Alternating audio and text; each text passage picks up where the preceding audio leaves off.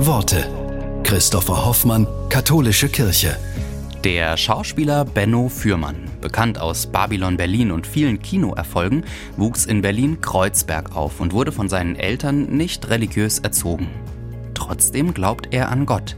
Benno Fürmann sagt, ich bin nicht getauft, ich spüre in mir aber eine tiefe Verbindung zu etwas, was anwesend ist, was über mich hinausgeht, was ich suche.